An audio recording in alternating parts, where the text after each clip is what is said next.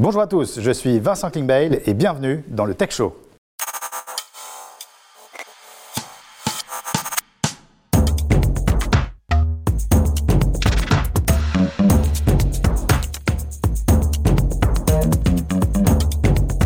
Un immense plaisir de vous retrouver chaque mois pour le Tech Show. Alors je voulais tout d'abord vous remercier euh, pour votre fidélité. Vous êtes de plus en plus nombreux à nous suivre sur les réseaux sociaux, plusieurs centaines de milliers à liker, à partager euh, nos, nos vidéos.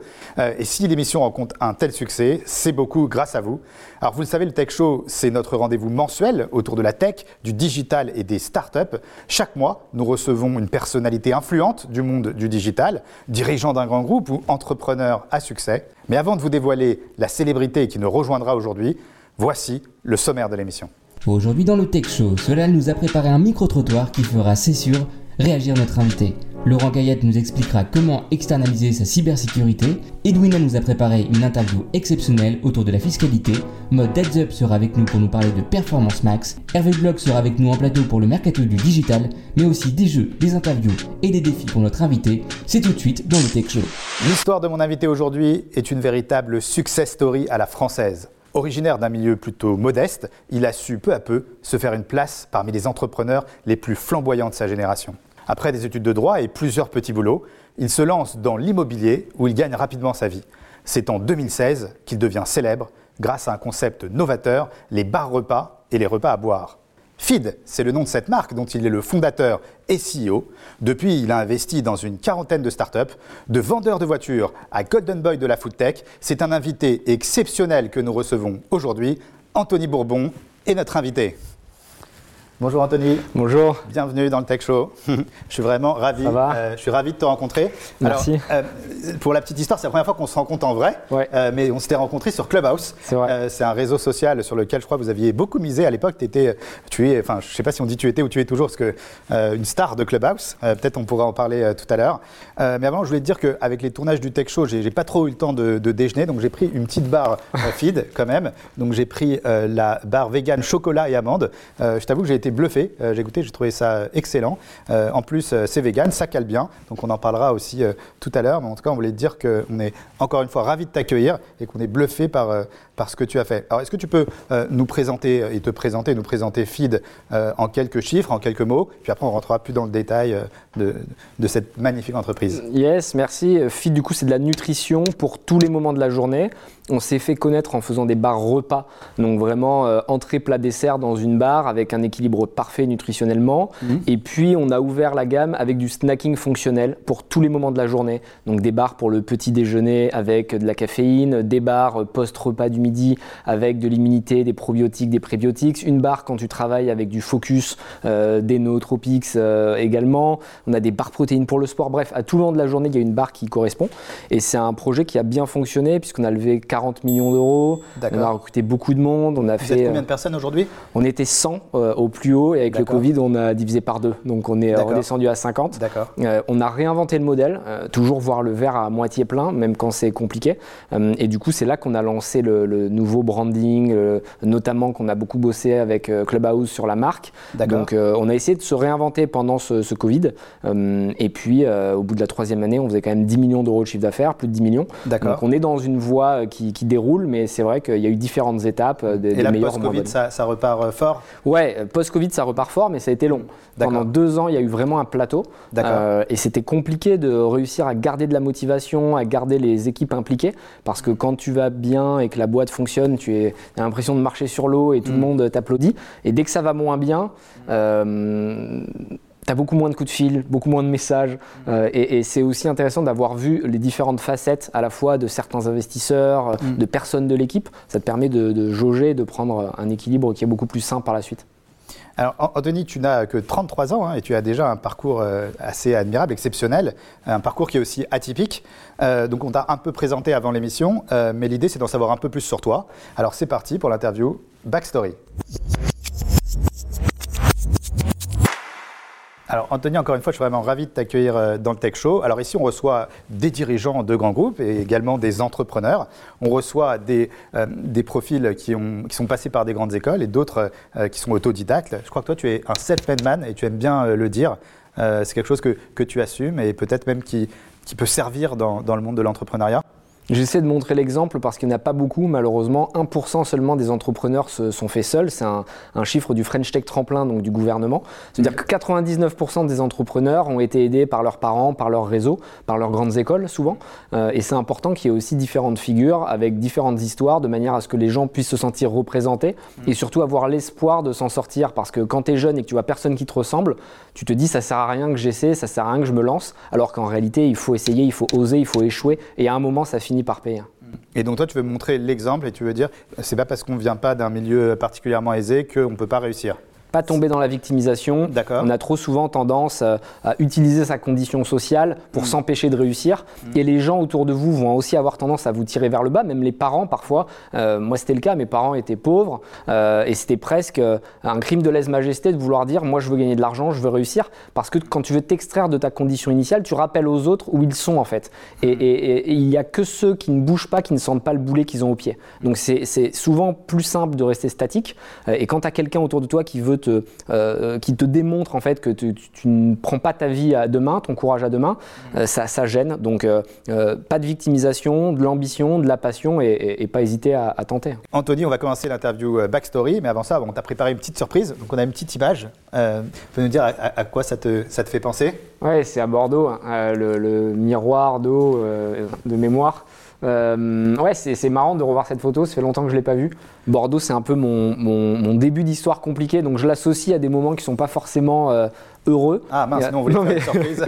non, mais euh, c'est pas de votre faute. Mais c'est intéressant de savoir s'extraire, à mon avis, d'un milieu. Et mm. Bordeaux, c'est vrai que ça représente pour moi le, le, le, la difficulté. Et c'est une ville vraiment de, de Nancy pour moi, c'est-à-dire que c'est les élites. Donc toi, tu es né à Bordeaux hein, dans les années 90.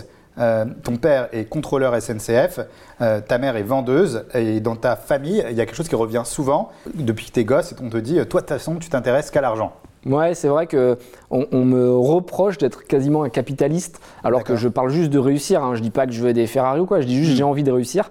Et c'est mal vu. Et on me demande pourquoi tu veux pas être cheminot, donc travailler à la SNCF comme ton père et comme le grand-père et comme le père du grand-père. Enfin, ça fait je sais pas dix générations moi qu'on est sous les trains ou dans les trains. Donc toi, tu as l'impression que l'ascenseur social est en panne. Dès le début, en fait, c'est terrible parce qu'avant même de rentrer dans l'ascenseur, tes proches t'empêchent d'y aller.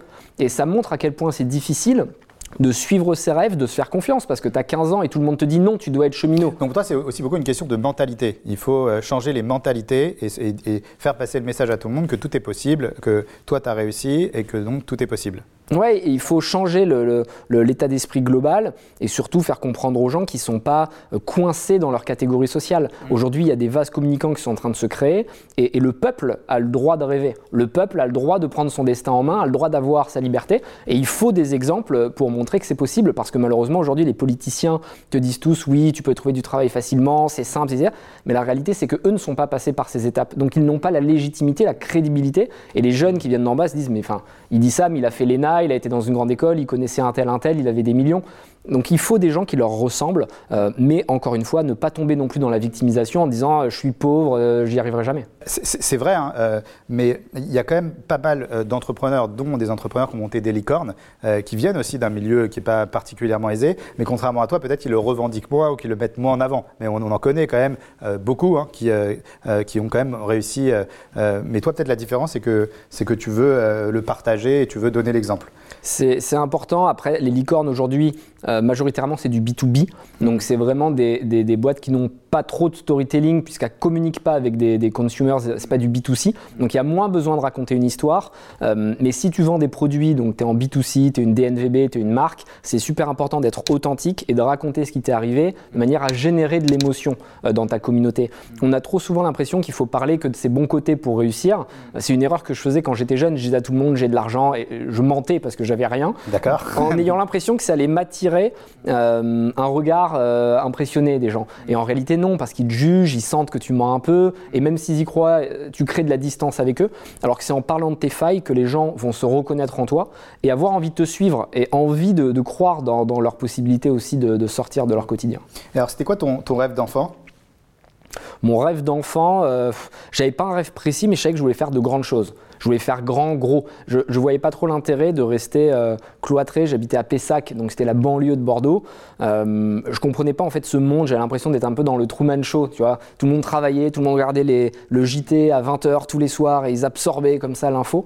Donc j'avais pas de rêve, mais je voulais partir d'ici. C'était plutôt ça mon rêve, m'extraire de. Pessac. À 15 ans, tu te, tu te retrouves dans la rue. Alors, qu'est-ce qui s'est passé? Est-ce que euh, euh, tu t'es fait virer de chez toi? C'est toi qui décides de partir Ouais, un peu, un peu plus tard, mais avant 18 ans. euh, c'est marrant, les, les psychiatres me disent que c'est normal de supprimer les dates et les périodes dans ta tête des moments difficiles. Donc, Ah, euh, si tu veux pas en parler, les- on non, non, non, pas du hein. tout, mais les, Ah. les- les dates me paraissent toujours euh, floues. Euh, mais ouais, j'avais un père violent. euh, père- mère dépressive du coup parce que forcément euh, violence psychologique au quotidien etc avec elle et avec moi et, et du coup moi j'ai eu cette chance de pouvoir me créer une carapace émotionnelle très tôt. Parce qu'en fait quand tu es confronté à la violence tu arrives à faire ce qu'on appelle de la défense par la cognition. C'est les psychiatres qui m'ont appris ça évidemment. Euh, et c'est à dire que tu te coupes de l'émotion extérieure euh, mais le problème c'est que si tu te coupes trop et trop longtemps, tu n'es plus capable de faire preuve d'empathie. Et en fait, c'est un problème parce que dans le business, tu as besoin de sentir l'autre. Et c'est un travail que je fais depuis euh, quelques années, d'essayer de rester protégé par cette carapace, tout en l'ouvrant de temps en temps pour ressentir quand même le, le, le- le- le feeling des autres. Et, et ma mère, elle, n'avait pas cette carapace, donc elle a été vraiment très affectée. Je me retrouve à vivre chez elle après le divorce. On est tous les deux perturbés par tout ce qui s'est passé. On n'arrive pas à s'aligner. Et on va dire que pour des raisons euh, euh, familiales, ouais, je me retrouve à la rue euh, très jeune et je suis confronté à la réalité. Et encore une fois, je ne veux pas tomber dans le, dans le misérabilisme, etc. Parce que c'est aussi ce qui m'a permis de devenir ce que je suis. Donc si j'avais pas vécu ces moments-là, je pense que j'aurais pas réussi. Donc encore une fois, essayer de Ça transformer. donné aussi ta rage et ton envie de. Ah ouais, clairement, la vengeance vient de là. ouais. Ouais, ouais. Donc, euh, alors là, tu, tu arrives au lycée euh, et tu fais plein de petits boulots et donc tu commences par être euh, vendeur de voitures.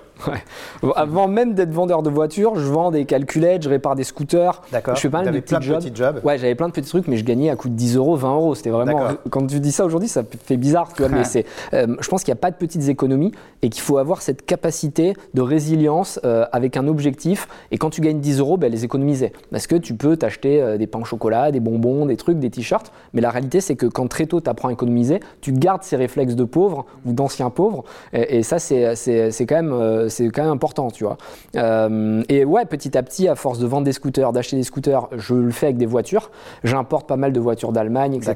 Euh, et, et- et ouais, j'ai un ou deux euh, soucis avec Tracfin parce que du coup, à l'époque, comme j'achète trop de cartes grises, ils me disaient Attends, c'est un truc professionnel. et donc, du coup, je suis convoqué pour expliquer qu'en fait, non, mais bon, ils ont plus pitié de moi qu'autre chose en réalité. Donc, ouais, je fais plein de petits boulots différents, toujours en étant obsédé par ce que je fais et en essayant d'être le meilleur. C'est-à-dire que quand j'achète des voitures, je vais acheter la même voiture tout le temps. Euh, je me souviens à l'époque, c'était des, des Audi euh, A6 2.7 TDI. Donc c'était vraiment, je n'achetais que ce modèle, ce qui fait que je le connaissais par cœur. Et je savais euh, quelle était la cote précise entre euh, 50 000 et 60 000 km, quel était le pack, quelle était la finition, et ça me permettait de réagir vite. Euh, et, et encore une fois, je pense que c'est en maîtrisant ta verticale que tu peux réussir à, à- à être bon et donc à être un des leaders. Et donc ensuite, après, tu fais des études de droit.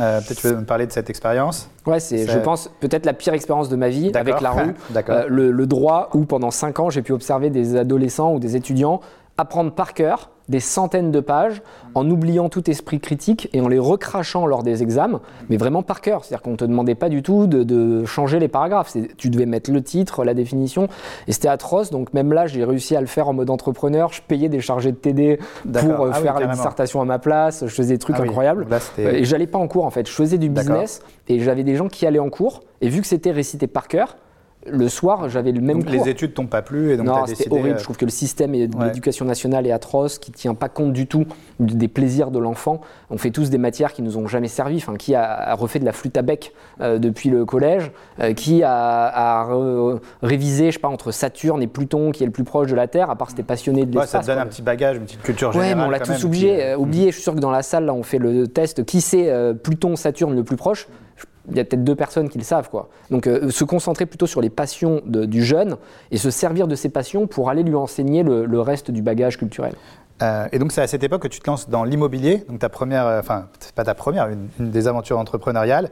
Et donc tu, tu fréquentes le gratin bordelais euh, et donc tu, tu, tu utilises euh, la capacité d'endettement de tes amis pour euh, faire de l'immobilier, c'est ça? Ouais, c'est ça, être capable de faire le caméléon, donc euh, de s'adapter à toutes les classes sociales. Moi, j'ai toujours eu cette chance de parler avec les plus pauvres, euh, vraiment les personnes dans les situations difficiles, euh, dans l'illégalité même parfois, euh, comme parler euh, avec les plus riches, les aristocrates, les héritiers qui ont jamais rien foutu de leurs dix doigts, mais j'arrive à leur renvoyer le message qu'ils attendent. Et ils aiment bien s'encanailler, ils aiment bien parler avec les gens différents.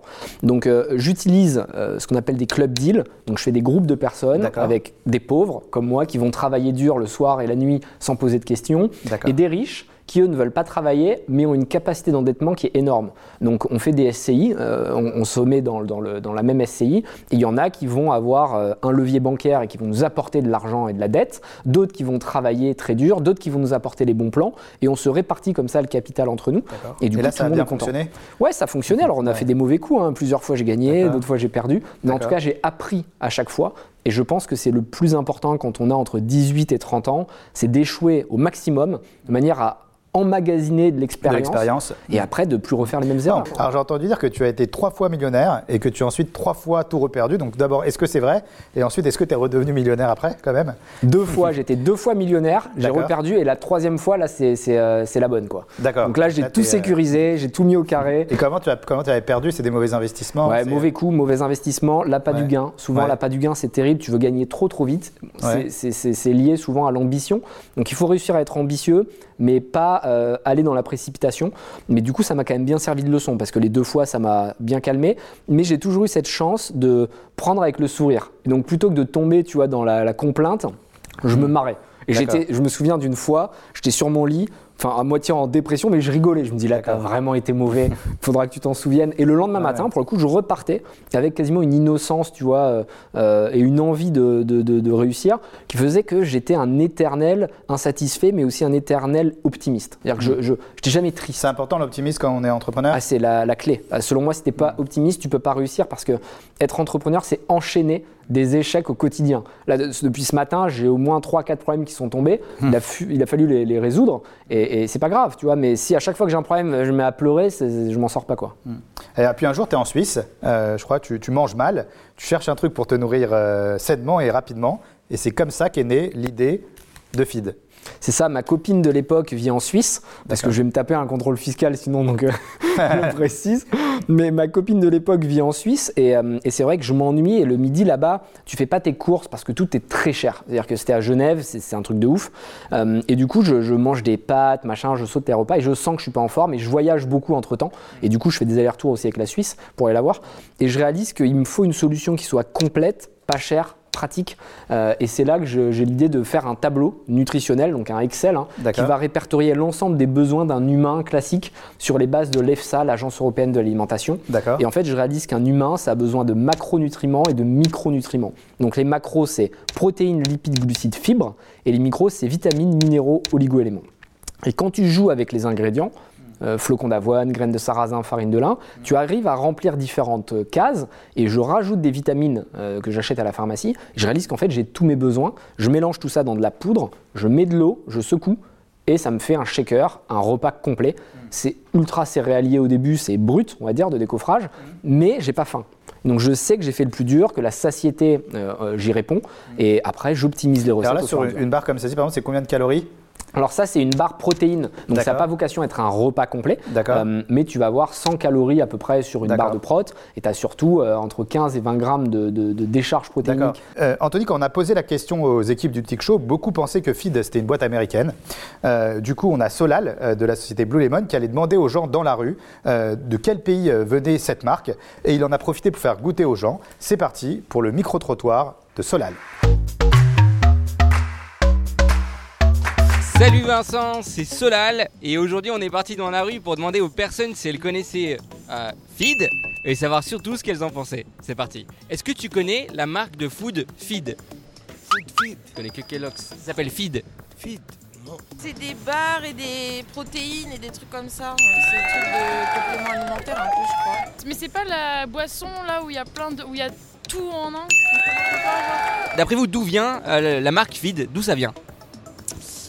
Ça sonne euh, américain. Et si je vous dis que c'est français Français Bah, Qui va être mon associé Ah, c'est la barre euh, protéinée là. Je te disais que tu avais des repas en boisson et dedans tu avais tout pour subvenir aux besoins de ta journée. Est-ce que tu boirais? Bah ouais, pourquoi pas pour essayer. Tu fais du sport toi? Un peu, ouais. Et tu prends quoi après le sport par exemple? La masse. J'ai mangé riz, j'ai mangé euh, côtelette et j'ai mangé protéines. Est-ce que tu, tu boirais euh, une boisson pour remplacer éventuellement ou non un repas? Oui, pourquoi pas, ouais. Bah je sais pas si c'est vraiment nutritif et que ça cale, ouais. Franchement, pourquoi pas tester hein. Et si je te dis qu'il y avait des barres de chocolat avec dedans toutes les ressources nécessaires pour ton corps, tu la mangerais? Bah ouais, Ça te dit de goûter? Vas-y. Bah je suis chaud. Banane chocolat, ok. J'arrive à l'ouvrir. Ah, ça j'ai les mains froides, j'arrive pas, ouais, je veux bien. Tu penses quoi du packaging?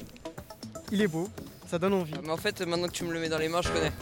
Mais c'est stylé, c'est c'est simple. Tu penses quoi de la barre de céréales au chocolat comme ça Eh bien, euh, il y a beaucoup de chocolat déjà. C'est euh, c'est assez gros, hein. Ouais, c'est trop bon. Ça, c'est bon. Hein. On dirait euh, du nougat un peu bizarre. C'est bon, c'est hyper bon. C'est surprenant Ouais, Tu vas la finir après c'est sûr. T'auras plus faim après. Ouais, c'est pas mal, hein. Ouais. J'aime bien les fruits rouges. Pour toi c'est un oui? Oui. C'est que c'est assez nouveau, genre que c'est une découverte quoi. Original et euh, et bon, hein. Déjà, c'est délicieux.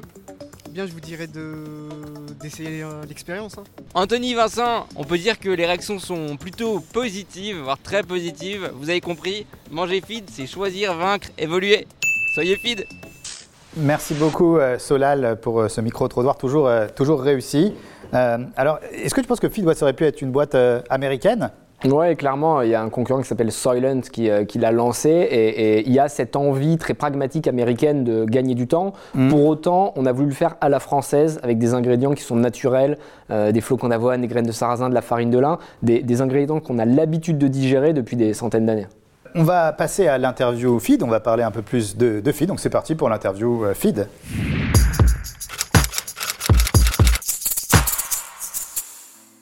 Alors Anthony, on va parler euh, de Feed. Alors d'abord, est-ce que tu peux m'expliquer comment ça marche euh, Feed? Feed, c'est de la nutrition pour tous les moments de la journée. Donc, quelle que soit ton activité, tu as une barre qui est adaptée. Ça part du matin avec des barres énergétiques et de la caféine à l'intérieur, euh, jusqu'à la barre où tu vas te concentrer avec des nootropics, la barre immunité quand c'est l'hiver, qu'il y a un changement de saison, un milliard de prébiotiques, de probiotiques, la barre protéinée Donc à chaque situation, il y a une, y a Chaque une barre. situation, Donc, as- avant un examen, euh, pour être serein, Nootropics. il y a barre avant examen. Exactement, et ça te permet de- de- d'apporter des nutriments à ton cerveau, que ce soit plus fluide, d'avoir moins de fatigue et d'être plus concentré. Et du coup, est-ce que tu as des clients qui font des régimes 100% feed et qui mangent que des barres feed toute la journée? Ouais, il y en a, c'est pas ce qu'on défend le plus, mais on a des cures de feed light, ça s'appelle. Donc c'est parfait pour après les fêtes. Là aujourd'hui, on en vend énormément. D'accord. Euh, tu vas manger deux repas feed par jour, une fois le matin, une fois le soir, ou une fois le matin, une fois le midi, c'est comme tu préfères. Et tu alternes avec un repas complet une fois par jour, et ça te permet d'avoir l'intégralité de tes besoins sans avoir envie de grignoter euh, tout au long de la journée. Alors, on, a vu que Feed avait connu une assez grosse croissance. Comment tu as utilisé le digital, le numérique, euh, pour faire grossir euh, Feed? Nous, c'était la clé de la stratégie. hein. On a beaucoup utilisé les réseaux sociaux, l'acquisition sur Facebook, euh, la presse aussi, les médias. Donc, on a vraiment tout focus sur le digital. Et je pense qu'aujourd'hui, une marque qui veut réussir, euh, elle est obligée de- d'en passer par là. C'est terminé l'époque où tu pouvais euh, avoir une présence uniquement en Mhm. offline, en Et magasin. aujourd'hui, le digital, ça représente quel pourcentage de, de votre chiffre d'affaires? On est à 50-50 avec le D'accord. offline, mais euh, les deux premières années, c'était quasiment que du online. D'accord. Donc, Non, important déjà- de commencer par l'online pour matraquer. Et D'accord. une fois que tu as matraqué, tu peux ouvrir du offline. Et aujourd'hui, vous êtes présent dans combien de, de grandes surfaces? 5000. 5000 grandes surfaces, donc tout type de tout type Des de- de pharmacies, des salles de sport, mais 5000 points de vente. D'accord. Et donc, c'est combien de, de bars vendus euh, chaque année? Chaque année, C'est énorme. énorme. C'est énorme. Je n'ai même pas le chiffre, mais c'est beaucoup. D'accord. Initialement, Feed, c'était du repas euh, en poudre. Euh, maintenant, ce sont des bars comme celle-ci. Comment les professionnels de l'agroalimentaire donc, euh, vous ont regardé la première fois euh, quand ils ont entendu parler de vous? Ils ont rigolé. D'accord. Euh, et c'est Arthur Schopenhauer qui disait que toute innovation passe par trois stades. Elle est d'abord ridiculisée, ensuite violemment combattue, pour finalement être considérée comme ayant toujours été évidente. C'est exactement ce qu'on a vécu. Et toutes les innovations d'ailleurs en passent par là. hein. Euh, Le micro-ondes, le surgelé, euh, Uber, Airbnb, les grandes innovations, les gens leur disent c'est n'importe quoi. Au début, Mm. Et là, vous êtes à la troisième étape ou pas encore? Là, on est entre la 2 et la D'accord, 3. Là, on est entre et le combat et la réussite. Et tu réponds quoi aux gens qui disent que tu veux tuer la gastronomie? C'est qu'ils n'ont rien compris parce qu'au final, Feed, c'est une alternative, une option, et on n'est pas là pour opposer la cuisine traditionnelle et ce qu'on pourrait appeler la smart food, mais plutôt les, les utiliser tous les deux de manière à avoir une nutrition globale cohérente. C'est-à-dire que tu vas pas manger tous les jours dans un gastro, comme tu vas pas manger tous les jours du feed. Et comment tu vois euh, l'avenir des repas, enfin de ce marché, des snacks euh, et, euh, et des boissons euh, dans les shakers là Com- Comment tu, comment tu vois l'avenir de, de ce business? Il y aura deux euh, usages, à mon avis, les moments où tu as envie de te faire plaisir, tu as envie de kiffer. Donc là, tu vas cuisiner, tu vas aller au restaurant, tu vas vraiment passer du temps social. Euh, et puis, tu auras les moments pragmatiques. Et, et on, on- on y vient de plus en plus. Il faut savoir qu'il y a deux Français sur trois qui mangent de manière nomade une fois par jour. Donc pas à table, mais en déplacement. Euh, il y a deux Français sur trois qui sont en surpoids. Euh, Il y a un Français sur cinq qui est obèse. Il y a deux Français sur trois qui font pas assez de sport. Donc les chiffres sont quand même affolants. Et ça montre qu'il faut réinventer son usage, réinventer sa consommation. Et Feed vient offrir cette possibilité. Et donc, tout à l'heure, tu nous en as parlé brièvement, mais est-ce que le Covid, euh, ben, ça a eu quoi comme effet cette période de confinement euh, et le fait d'être en télétravail Là, aujourd'hui, le télétravail est de plus en plus généralisé, au moins 3 à 4 jours par semaine. Euh, quel impact ça a sur ton business? Est-ce que les gens continuent de manger des bars chez eux Ou est-ce que c'est justement plus quand on est nomade qu'on a besoin d'utiliser ce, genre de repas?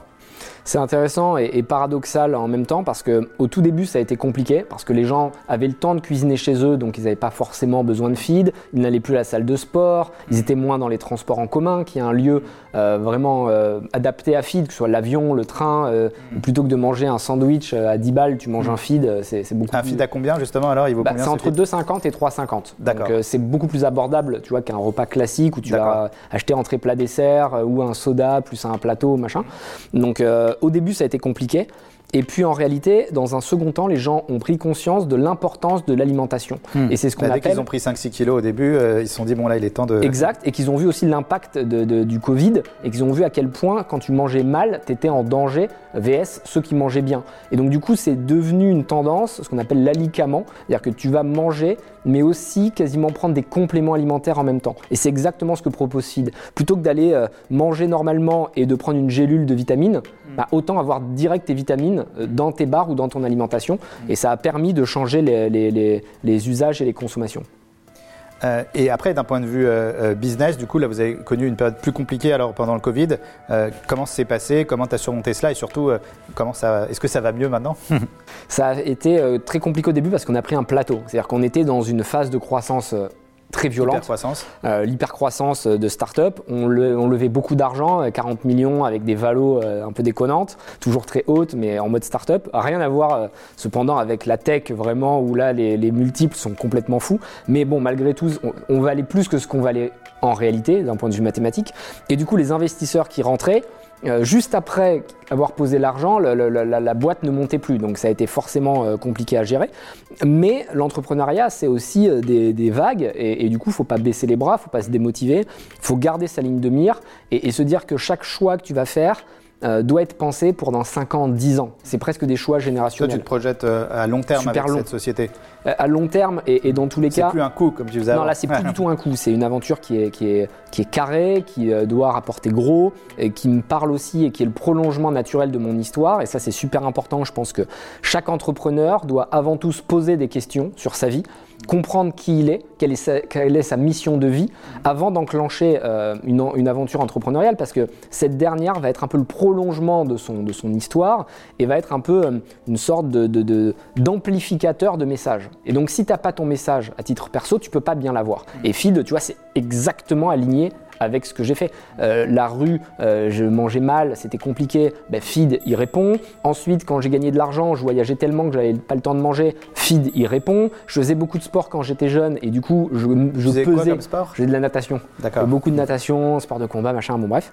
Et, et je pesais quasiment ce que je mangeais. Et D'accord. du coup, bah, Feed, il répond aussi. Aujourd'hui, il y a plein de sportifs qui utilisent Feed. Il y a plein de champions olympiques, plein de champions du monde. L'équipe de France bouffe du Feed pendant les matchs.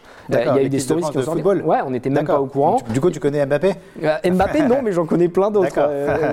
Kylian, je ne le connais pas encore, mais on va organiser ça. D'accord. Euh, Ah, génial. et, et- et ça montre qu'au final, des gens vont consommer du feed sans même être euh, influenceurs ou payés par, par nos soins. Et c'est là que tu sais que ton produit résout quelque chose. C'est que des gens très connus qui vont être entourés par des kinés, des médecins du sport, etc., viennent consommer tes produits. Et est-ce que tu vois alors des perspectives de diversification? Est-ce que Feed, c'est un modèle scalable, comme on dit, puisqu'on a parlé de start-up Euh, Comment tu vas faire pour, euh, pour euh, faire valoriser, pas, un milliard d'euros euh, euh, pour que ça devienne une C'est possible parce qu'au final, le produit euh, sera le même pour tous les pays. Donc on doit changer simplement les packaging parce qu'en fonction de si tu en Angleterre ou en Allemagne, tu ne dois pas marquer les mêmes choses sur ton packaging. Mais les recettes sont les mêmes. Donc je vais même plus loin. Plus on va en vendre, plus on va avoir nos prix de revient qui baissent. Et du coup, euh, plus on va pouvoir faire de, la marge. Donc euh, concrètement, c'est un modèle qui a de la scalabilité possible. Évidemment moins qu'un logiciel tech où tu as juste à faire trois lignes de code pour que ça sorte. Mais il faut toujours faire une boîte qui te ressemble et où tu es bon. Et moi, j'aurais pas été bon à gérer 500 personnes. C'est pas dans mon ADN. Moi, je suis bon pour gérer une petite équipe, 50, 100 personnes, euh, où il y a du branding, il y a du marketing. Et du coup, c'est plus une boîte B2C, même si ça me frustre parce que je sais que j'aurais pu gagner davantage d'argent euh, si j'avais fait une boîte qui était un peu plus euh, classique startup. Euh, Et donc, alors, quels sont les prochains défis qui attendent Feed dans les prochaines années? Là, il faut réussir à toucher le mass market. On a réussi à, convaincre nos early adopters, donc les, personnes qui sont euh, sensibles à l'innovation. Euh, là, on est en train d'attaquer le, mass market. Euh, ça fonctionne bien, mais il faut vraiment que tous les Français connaissent Feed. Une fois que tous les Français connaîtront Feed, quand je dis tous, c'est 90%, parce que tu peux jamais avoir 100%, mais une grosse majorité, on va se concentrer sur les États-Unis, qui sont notre, notre prochain marché assez naturel, puisque euh, Là-bas, euh, tout le monde mange des barres protéinées, tout le monde mange des shakers de 1000 C'est replacements. pour ça que, que tout de suite on a pensé. Ouais, ouais, c'est c'est vrai que c'est très américain euh, dans l'état hmm. d'esprit. Alors, une euh, petite question euh, subsidiaire. Euh, Est-ce que tu fais attention à tes mots de passe? Pas assez, je pense. Pas assez, euh, parce que chaque mois, on a le plaisir de recevoir un expert qui est incontournable euh, dans le milieu de la cybersécurité. Euh, c'est Laurent Kayat, le fondateur de la société Medsys, qui va nous expliquer aujourd'hui pourquoi externaliser sa cybersécurité. C'est parti pour la chronique Cybersécu.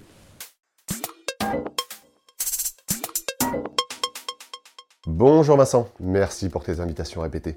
Je vais vraiment commencer par croire que mes chroniques techniques sont passionnantes. Aujourd'hui, j'ai essayé de vous parler d'un sujet qui me tient à cœur, la cybersécurité, et plus précisément l'externalisation de cette cybersécurité. En fait, l'externalisation est une pratique très courante dans les entreprises et notamment en informatique. Pourtant, la cybersécurité reste un domaine à part. La survie même de l'entreprise en dépend. Tout l'art du directeur ou du responsable de la sécurité est de trouver le bon équilibre entre compétences internes et externalisation. Externaliser sa cybersécurité peut sembler risqué, pourtant cette pratique est courante, aussi bien dans les PME et ETI que dans les plus grandes entreprises. On a évalué le marché mondial à près de 50 milliards d'euros en 2025. Mais quels sont les services que nous pouvons externaliser? Personnellement, j'aurais tendance à dire.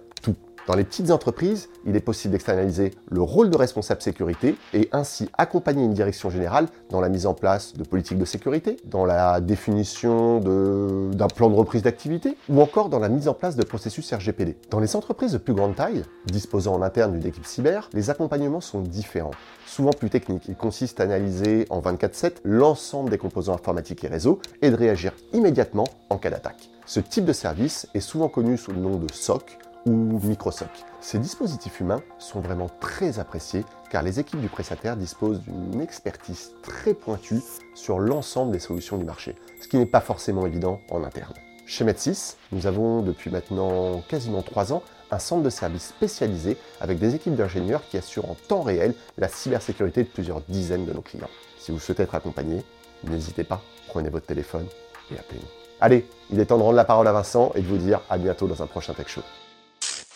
Merci beaucoup Laurent de, la société euh, Medsys. Alors la cybersécu, est-ce que c'est euh, un sujet euh, qui est important pour vous? Est-ce que vous avez investi? Est-ce que c'est un sujet qui te préoccupe? Assez peu, honnêtement. On a eu une attaque une fois de Russie ou je sais pas trop quoi. Ils nous ont pris des mails. Depuis, on s'est baqué avec un agent euh, externalisé. D'accord. Euh, mais c'est vrai que c'est pas un sujet. euh, nous, on n'est pas trop sur, sur le net. On n'a pas trop de database, donc on, on est relativement épargné. D'accord. Anthony, on peut dire que le repas à boire ou ce snack nouvelle génération, il y a quelques années, c'était quand même de la science-fiction. On n'aurait pas pu imaginer ça. Euh, et donc on a retrouvé un, extrait donc dans, de Demolition Man, un classique, je pense que tu dois, ça doit te dire quelque chose. Euh, c'est de la nourriture qui est en poudre euh, et qui devient une pizza. Donc on te, on te montre cet extrait puis on, débrief après. Il est fier de lui, le héros. Tenez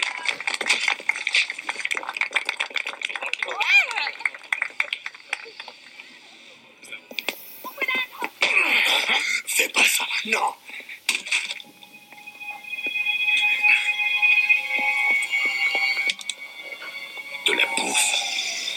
Quelle désinvolture, quelle témérité On dirait qu'il y a à nouveau chez Tiffonville.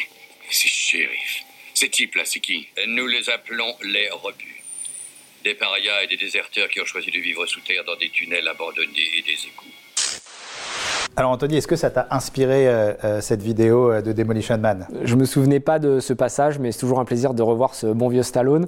Euh, Il y a d'autres pubs dans le même état d'esprit. Tu avais Rapide Asperge qui faisait des asperges en tube. C'était une blague évidemment, mais c'était une marque de sucre qui d'ailleurs aujourd'hui ne pourrait plus du tout communiquer comme euh, elle l'avait fait à l'époque. Et il y a un autre film qui est génial qu'il faut regarder, c'est Soleil Vert, D'accord. Soleil Green. Et c'est de là que Soylent, notre concurrent, a pris le nom. Mais c'était un peu plus glauque. C'était en fait les gens mangeaient des bars. Et à la fin du film, tu apprends qu'en fait, c'est des humains recyclés dans la barre. Ah ouais, et donc, eux, ils avaient vraiment cette vision très techos. Euh, nous, on n'a pas été dans cet axe-là. Alors justement, étant donné que tu as un regard très futuriste hein, sur euh, la société, euh, on a décidé de te faire l'interview du futur. Donc c'est parti pour l'interview du futur.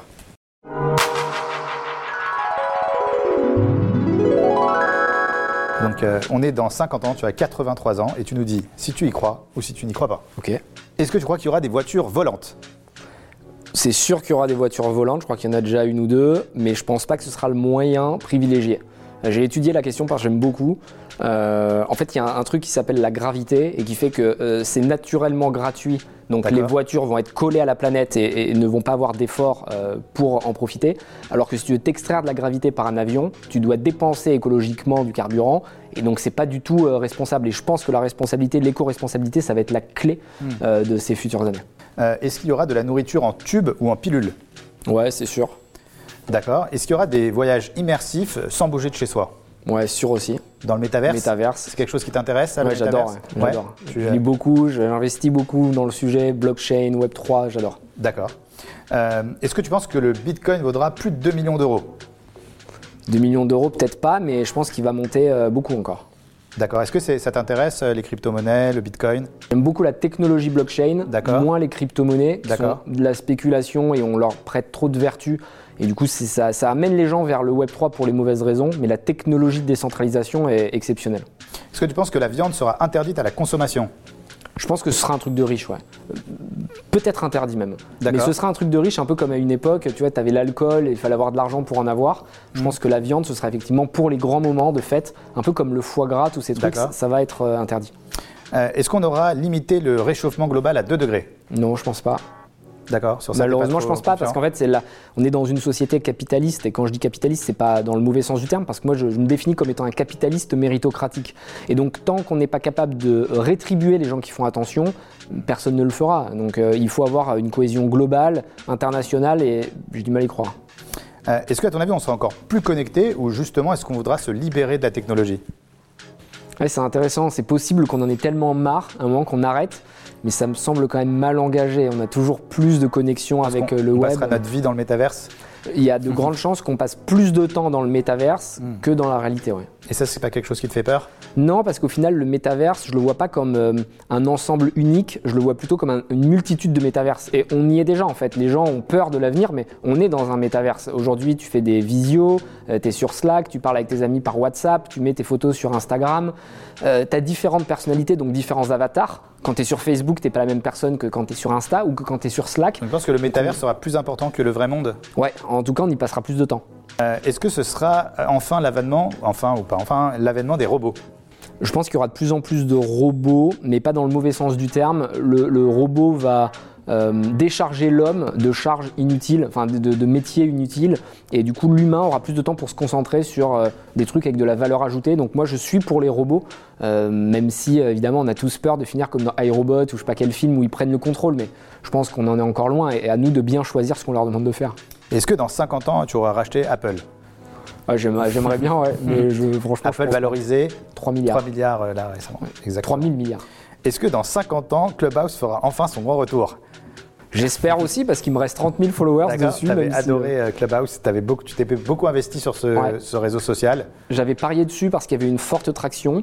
Mhm. Ça a échoué, mais encore une fois, ce n'est pas un échec parce que pendant X mois, on a pu avoir de la notoriété gratuite et des points de contact avec les consommateurs. Donc, euh, même si ça peut paraître décevant parce qu'on avait vraiment, euh, euh, on s'y était investi, on n'avait pas su le temps, c'est la vie. Et, et sur le prochain réseau qui va arriver, est-ce que c'est Discord, est-ce que c'est Telegram qui monte en force? Tu remettras la même On énergie. sera là.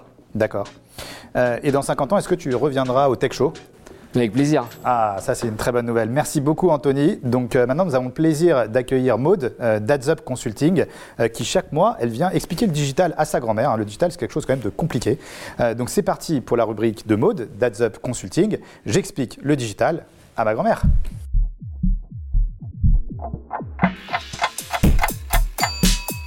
Alors ma mamie trouve le sujet d'aujourd'hui un peu compliqué, mais si vous faites de l'acquisition pour votre marque via Google Ads, ça devrait vous plaire car on va aborder la nouveauté du moment. Si je vous dis Performance Max, vous me dites que ça sonne comme une marque de prod super performante pour aller à la salle de sport. Alors non, Vincent, pas, rien à voir avec la salle de sport. Un super pouvoir euh, des Power Rangers. Alors non, non plus. Un bouton de la K2000. Ouais, alors là on a touché le fond, donc pas du tout. Ok, je crois que cette vidéo s'impose. Alors déjà salut à tous, moi c'est Maud Berenzung, je suis directrice associée du cabinet de conseil en performance digitale AdsUp Consulting. Chez AdsUp, notre premier amour c'est le search. Nous sommes Google partenaire premier bah, pour la septième année consécutive en 2022. Ça veut dire qu'on fait partie bah, des 3% des meilleurs acteurs français par notre expertise et notre savoir-faire pour vous aider à vous démarquer de vos concurrents dans votre stratégie d'acquisition sur Google Ads. Et aujourd'hui, bah, je prends donc cette casquette SIA pour vous expliquer la magie de Performance Max pour augmenter vos ventes sur Google Ads. Je vous présenterai aussi euh, trois gros avantages du format et enfin, on vous a même préparé une FAQ complète avec toutes les questions de nos annonceurs chez AdsUp sur pourquoi et comment tirer parti de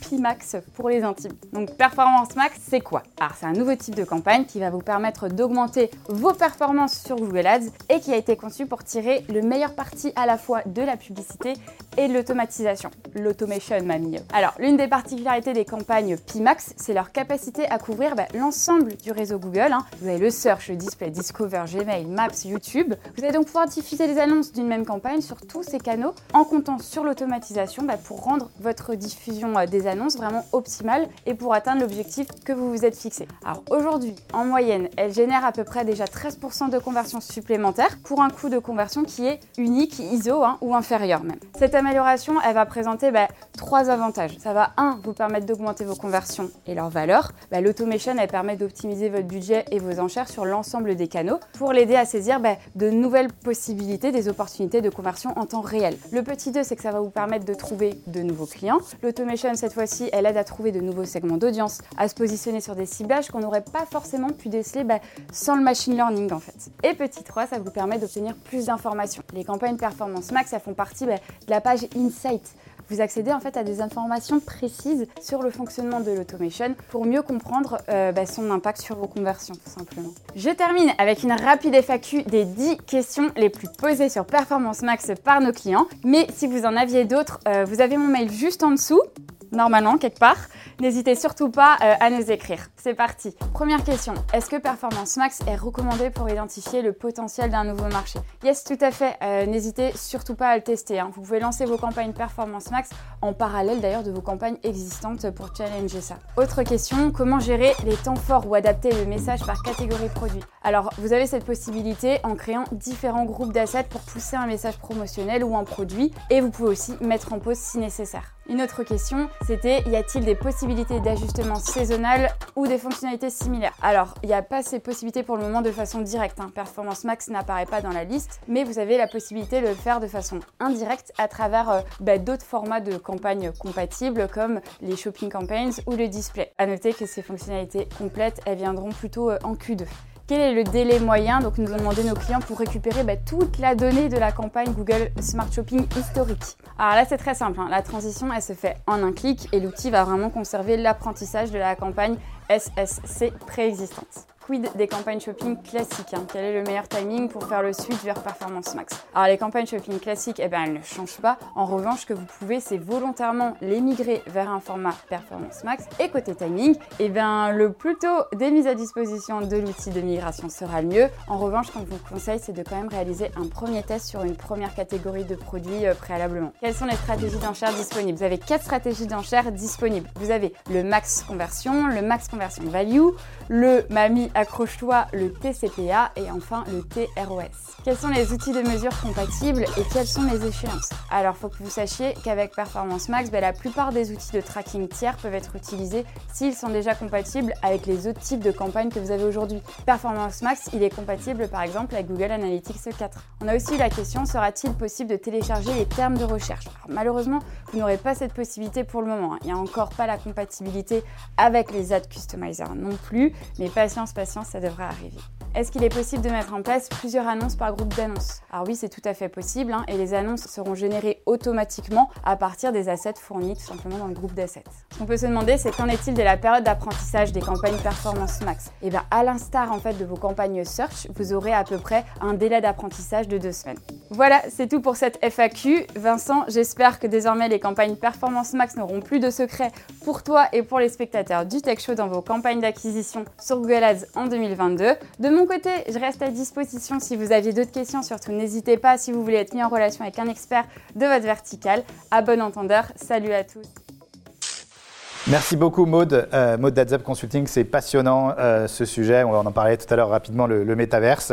Euh, Anthony, tu as pour habitude de toujours comparer euh, les riches, les pauvres. C'est vraiment un sujet dont tu parles énormément. Euh, c'est pourquoi on a décidé euh, de faire une interview un peu originale. C'est l'interview gosse de riche ou gosse de pauvre.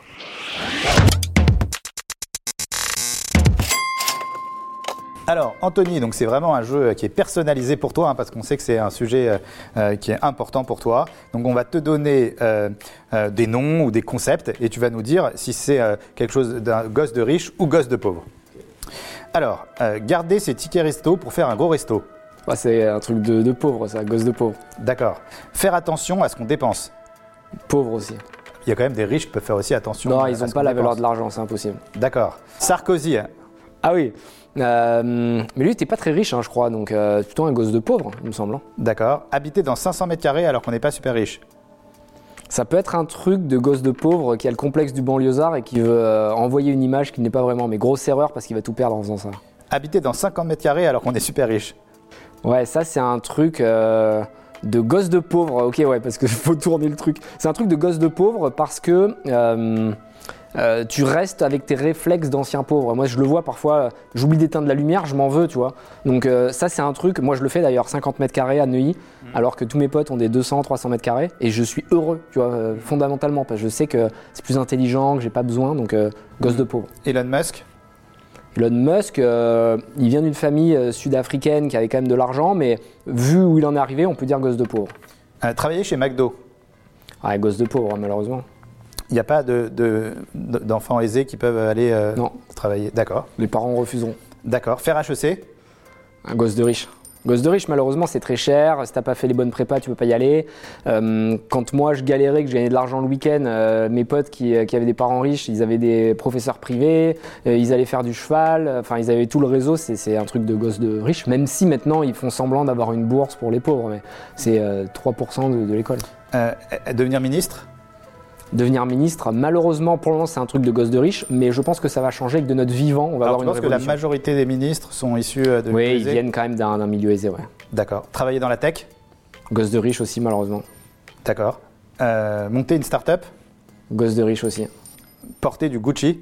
Ça dépend, t'as des racailles qui en portent et des riches, donc euh, les deux, je dirais. D'accord. Alors, investir dans la crypto? Euh, c'est plutôt un truc de riche parce qu'il faut être sensibilisé à, ce, à, ce, à cette nouvelle verticale, mais malheureusement, c'est surtout les pauvres qui vont perdre leur argent en suivant la masse et en investissant euh, trop tard.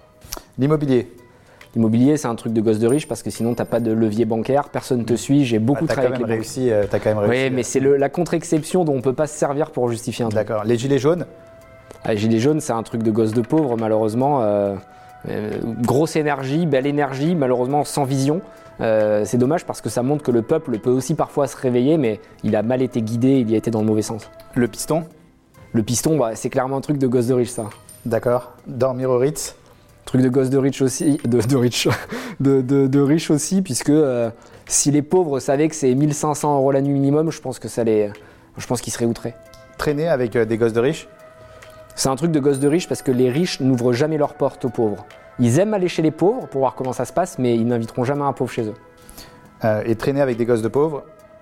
Euh, bah, c'est un truc de gosse de pauvre euh, majoritairement, puisque les riches vont aimer le faire deux trois fois pour leur changer les idées, mais très vite ils vont comprendre que manger des kebabs c'est pas c'est pas le feu. Donc la méritocratie? Méritocratie c'est un truc de pauvre, donc gosse de pauvre. D'accord. Anthony Bourbon? Gosse de pauvre. Le fils d'Anthony Bourbon? Sera un gosse de riche mais élevé comme un gosse de pauvre. Et, euh, et enfin le tech show. Tech show, un truc qui va motiver des pauvres à devenir riches. Bon bah génial, c'est tout ce que je nous souhaite. Merci Anthony pour cette interview atypique euh, mais très enrichissante. Nous sommes euh, ravis maintenant d'accueillir notre prochain chroniqueur. Mais avant ça, je voulais savoir, est-ce que chez Feed, vous utilisez ou faites appel à des influenceurs? Oui, beaucoup. Euh, eh bien justement, dans notre équipe, on a Ruben, donc un des fondateurs de l'agence d'influence Follow, euh, qui va nous parler des tendances de l'année. C'est parti pour la chronique de l'influence de Ruben de Follow.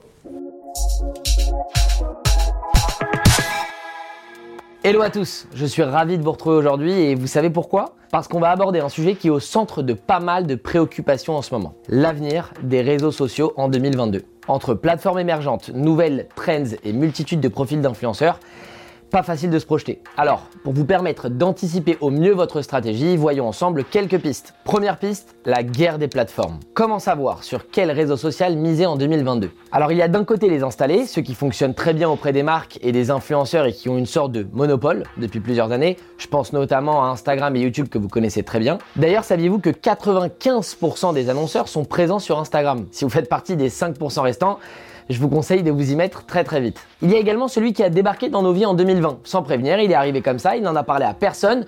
Je ne parle pas du Covid, mais bien de TikTok, qui comptabilise aujourd'hui plus d'un milliard d'utilisateurs et qui ne compte pas s'arrêter là. Aujourd'hui, l'application veut séduire les annonceurs et les créateurs de contenu avec des fonctionnalités professionnelles qui n'ont presque plus rien à envier à celle d'Instagram. Et de l'autre côté, il y a les émergents, où l'on retrouve notamment Twitch, la plateforme de stream initialement très plébiscitée par le monde du gaming, bah désormais elle attire également le grand public car elle permet une grande interaction et une proximité entre le streamer et l'utilisateur. Et enfin, le dernier inattendu, il s'agit de Pinterest, le réseau social dédié à l'inspiration, qui a récemment explosé grâce à ses fonctionnalités de création et de promotion. Quand on sait que Pinterest est majoritairement consulté en amont d'un processus d'achat, on se dit que c'est bête de ne pas profiter d'une audience déjà intéressée, donc facilement actionnable, non? Deuxième piste, le snack et smart content. Plus que jamais en 2022, content is king. Pour réussir, il faut travailler sa stratégie de contenu, vous n'avez pas le choix. Pour répondre parfaitement aux besoins des utilisateurs qui sont massivement sollicités et n'ont que quelques secondes d'attention, il est essentiel de miser sur le snack content. C'est la raison pour laquelle les réseaux montants comme TikTok, Twitch, Pinterest ou encore podcast sont prometteurs car ils répondent aux exigences des followers qui souhaitent des formats intuitifs et authentiques. Selon votre cible, on vous conseillera plutôt un carrousel sur LinkedIn pour capter rapidement votre cible B2B ou d'utiliser les mêmes sur Instagram pour buzzer auprès de vos abonnés. Dans une ère où les vidéos disparaissent quasi instantanément dans le flux, il est important de renouveler régulièrement son contenu. Il est donc intéressant pour les marques de réaliser en amont des séries de vidéos sur des thématiques précises qui leur permettent ainsi d'assurer un rythme de publication régulier. Et dernier tips les amis, on ne confond surtout pas snack content et junk content. Contenu poubelle en quelque sorte. Même s'il est consommé rapidement, votre contenu doit être smart et respecter un format de qualité, le ton de votre marque et doit se démarquer pour fonctionner. Troisième piste, les profils à succès. Nous sommes clairement entrés dans la créateur économie, l'économie de la création de contenu. Ce qui signifie qu'il est désormais possible de se rémunérer grâce aux personnes qui nous suivent et à l'influence que nous avons sur les réseaux. La taille actuelle du marché de l'influence s'élève à 8 milliards de dollars et devrait rapidement doubler cette année. Et bien que la Creator Economy n'ait fait son apparition que depuis quelques années, plus de 50 millions de personnes dans le monde se revendiquent comme créateurs de contenu. Vous imaginez? Voici quelques types de profils qui selon nous vont fonctionner cette année. Premier profil, les génieux influenceurs qui sortent du cadre du simple divertissement pour sensibiliser, éduquer ou même lancer des mouvements. Deuxième type de profil les amis, les identifiables. Aujourd'hui, les profils les plus plébiscités sont ceux qui montrent la vraie vie sur les réseaux sociaux. Ils désacralisent ce côté trop éloigné de la réalité et permettent à l'audience de mieux s'identifier. Et enfin, troisième profil, les cross-canals. Aujourd'hui, les influenceurs ne peuvent que difficilement capitaliser sur un seul et unique réseau. Et les profils qui sont les plus connus aujourd'hui sont ceux qui ont su exploiter tous les réseaux sociaux et se diversifier. Et voilà, cette chronique est désormais terminée. Si elle vous a plu ou si jamais vous avez des questions, vous n'hésitez surtout pas à commenter sous cette vidéo et on vous répondra rapidement. Merci Vincent et à bientôt sur le Tech Show Merci beaucoup Ruben euh, de l'agence d'influence Follow. Alors l'influence, euh, qu'est-ce que vous faites Euh, Alors je sais que toi, tu es déjà un influenceur, tu es extrêmement présent sur les réseaux sociaux, mais est-ce que vous avez recours, est-ce que vous avez des opérations de macro, micro-influence? Ouais, on travaille avec plus de 500 influenceurs chaque année d'accord. euh, qui ont une légitimité sur notre secteur, donc qui vont faire du sport, qui vont faire attention à eux, qui sont euh, urbains, bobos, on va dire, dans, dans, dans des grandes villes. Mais ça fonctionne bien. Il ne faut pas que ce soit trop mercantile parce que maintenant les, les, les consommateurs ont l'habitude de détecter, le détecter le vrai du faux. Bien mais c'est un vrai levier d'acquisition et, et une marque est obligée quasiment de l'utiliser. Surtout ouais, dans, dans- dans votre secteur. Anthony, tous les mois, je laisse les clés du plateau à Edwina d'European Digital Group, euh, qui va nous parler fusion-acquisition, qui va nous parler euh, M&A. Et ce mois-ci, elle reçoit maître euh, Christophe Moreau, qui est un avocat associé au sein du cabinet Chamas Marcheteau. Et elle va nous parler fiscalité, la fiscalité dans, dans une opération de M&A. Donc c'est parti pour l'interview d'Edwina. Bonjour à tous et bienvenue dans ce nouvel épisode dédié à la compréhension des opérations d'investissement. Je reçois aujourd'hui Maître Christophe Moreau du cabinet d'avocats Chamas et Marcheteau pour parler fiscalité, sujet ô que bien juteux. Bonjour Christophe, je suis ravie de te recevoir aujourd'hui sur le plateau. Bonjour Edina, merci pour ton invitation. Avec plaisir. Euh, je souhaiterais aborder avec toi un sujet qui est assez sensible, mais qui est important dans les opérations d'investissement. Et ce sujet, c'est le partage de la création de valeur entre les entrepreneurs, managers et les investisseurs. Et c'est un mécanisme qu'on appelle souvent le management package. Est-ce que ça te va comme euh, sujet aujourd'hui? Bah écoute, moi c'est parfait. Moi je suis ravi effectivement d'avoir l'occasion d'échanger sur ce sujet qui est euh, fondamental pour les managers et le, le monde du private equity euh, en général. Super. Alors, on se lance. Est-ce que tu peux déjà nous rappeler le principe du management package? Alors, euh, pour bien comprendre le principe du management package, lorsqu'une société a fait euh, une ou plusieurs levées de fonds ou a fait l'objet d'un LBO, eh bien, euh, en général, on a deux grandes catégories d'actionnaires au capital de la société. D'un côté, les managers, entrepreneurs qui portent le projet de l'entreprise, mais qui par essence ont des moyens financiers limités pour l'exploiter. Et de l'autre côté, les investisseurs financiers qui, eux, ont les moyens financiers mais euh, ne souhaitent pas s'impliquer dans la gestion de la société. Sauf que quand des investisseurs arrivent avec des moyens financiers importants, eh bien, euh, ils se retrouvent à potentiellement euh, pouvoir appréhender la majeure partie de la valeur de la société. Et c'est là que le management package intervient, puisque le management package est un accord entre ces deux grandes catégories d'actionnaires, à travers lequel les investisseurs vont accepter de rétrocéder une partie de leur plus-value aux managers afin de euh, les récompenser des performances réalisées par ces derniers au sein de la société, euh, afin effectivement euh, de, les récompenser et les motiver. Et du coup, quels sont les instruments, qu'ils soient des titres ou autres, qui portent le management package? Alors, tu as deux grands mécanismes d'intéressement envisageables. D'une part, les mécanismes dits légaux ou réglementés. Oui. hein. Ce sont des mécanismes qui considèrent le partage de plus-value comme un salaire euh, d'un point de vue juridique, euh, puisque euh, c'est la contrepartie d'une activité déployée par les managers au sein de la société, mais ce salaire bénéficie sous certaines conditions d'un régime fiscal de faveur qui parfois n'a de faveur que le nom. hein. Et ces trois instruments réglementés, ce sont les stock options, les actions gratuites et les BSPCE. Et le défaut de ces mécanismes légaux, c'est que, euh, ben, euh, d'une part, euh, ils sont soumis à des conditions très strictes. Par conséquent, on n'arrive pas à les appliquer à toutes les situations. hein. Euh, certains mécanismes euh, sont surtaxés, tels que les stock options, euh, ce qui fait qu'aujourd'hui, ben, plus personne n'émet véritablement de stock options. hein. Le, le- le principal inconvénient de ces mécanismes légaux, c'est que ce sont tous des mécanismes gratuits. Ce sont des mécanismes, en fait, à travers lesquels le manager ne va supporter aucun risque financier. Ben, ça, ça pose parfois problème euh, lorsqu'on a des investisseurs qui, exemple. effectivement, souhaitent euh, euh, adopter une autre philosophie, euh, faire en sorte qu'il y ait véritablement un alignement d'intérêts entre eux et les managers. Et- coup, donc, une pour pallier Oui. effectivement les défauts de ces mécanismes euh, réglementés, on a deux grandes catégories d'instruments pour euh, les management packages non réglementés. C'est d'une part les instruments dits de ratchet, Oui. à travers lesquels les managers vont investir dans des options économiques qui vont leur permettre, euh, ben, euh, sous certaines conditions, euh, de bénéficier d'une rétrocession de plus-value. Et donc, ce qu'on voit depuis plusieurs années, ce sont des management packages qui sont élaborés à l'aide d'actions de préférence.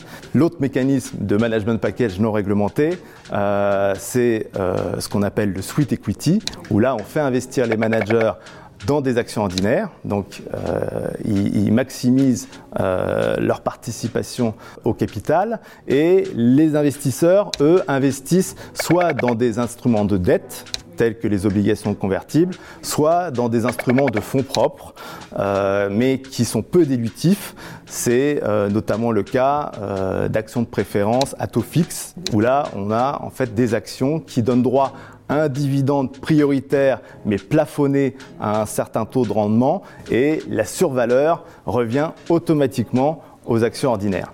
Euh, merci beaucoup pour euh, ce panorama très clair, euh, assez extensible. Mais du coup, quels sont les risques qui, sont, qui gravitent autour de ces instruments, qu'ils soient des risques juridiques ou fiscaux?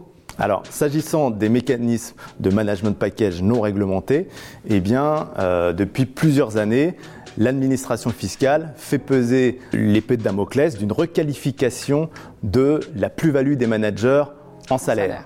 Or, en France, on a des revenus du travail qui sont beaucoup plus taxés que euh, les revenus du capital, ce qui fait qu'on aboutit à ce que euh, les salariés se voient taxés sur leur plus-value au barème progressif de l'impôt sur le revenu et la société qui les emploie peut se voir demander des cotisations de sécurité sociale sur cette plus-value. Donc ça, ça appelle trois critiques principales. D'une part, il est euh, assez incongru de demander à la société des cotisations de sécurité sociale au titre d'un accord auquel elle n'est pas partie, puisqu'en fait, encore une fois, il s'agit d'un accord euh, entre actionnaires. hein. Donc ça pose vraiment la question de la conformité euh, de cette dépense au regard de son intérêt social.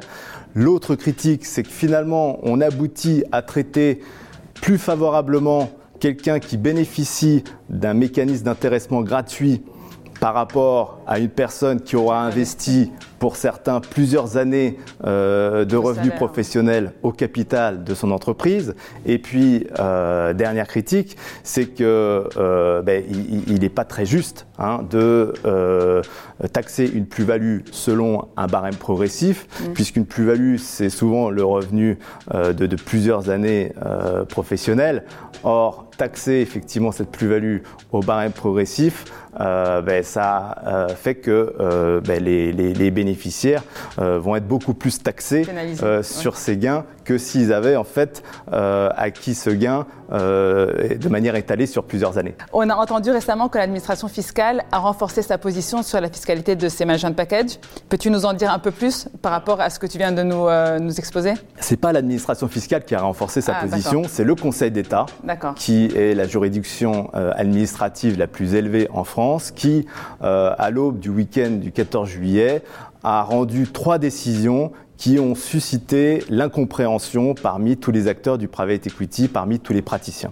Auparavant, il était euh, même clairement accepté que euh, on puisse faire bénéficier du régime des plus-values un manager qui avait véritablement investi des sommes importantes au capital de sa société pour bénéficier euh, du droit à rétrocession de plus-value.